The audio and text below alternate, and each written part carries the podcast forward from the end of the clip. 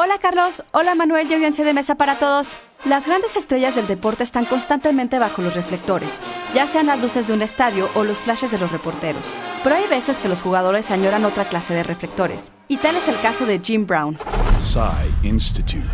Masterpiece Your Life. Con la sexta selección global del draft de la NFL de 1957, los Cleveland Browns seleccionaron al corredor de Syracuse, Jim Brown. Durante su carrera, Brown amasó una lista de galardones con las que cualquier jugador podría soñar. Tres veces jugador más valioso, nueve veces seleccionado al Pro Bowl y miembro del Salón de la Fama.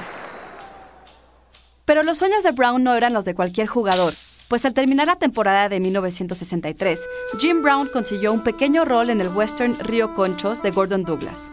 Un par de años después, en 1966, consiguió su segundo papel en el clásico de guerra The Dirty Dozen, pero debido a retrasos con la filmación, Brown se perdió tres semanas de entrenamiento con los Browns.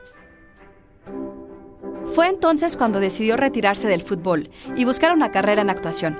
Hasta el día de hoy ha participado en 44 producciones, la más reciente en 2014 en la cinta Draft Day. El éxito es relativo. Lo que sería el sueño de muchos es quizá el sufrimiento de otros. Para Jim Brown, el éxito no era estar en el Salón de la Fama ni tener todos los récords del mundo. Para él, éxito era un papel secundario en una película de vaqueros. Texto por Mauricio Bendaño. Yo soy Ana Goyenechea y nos escuchamos en la próxima cápsula SAE.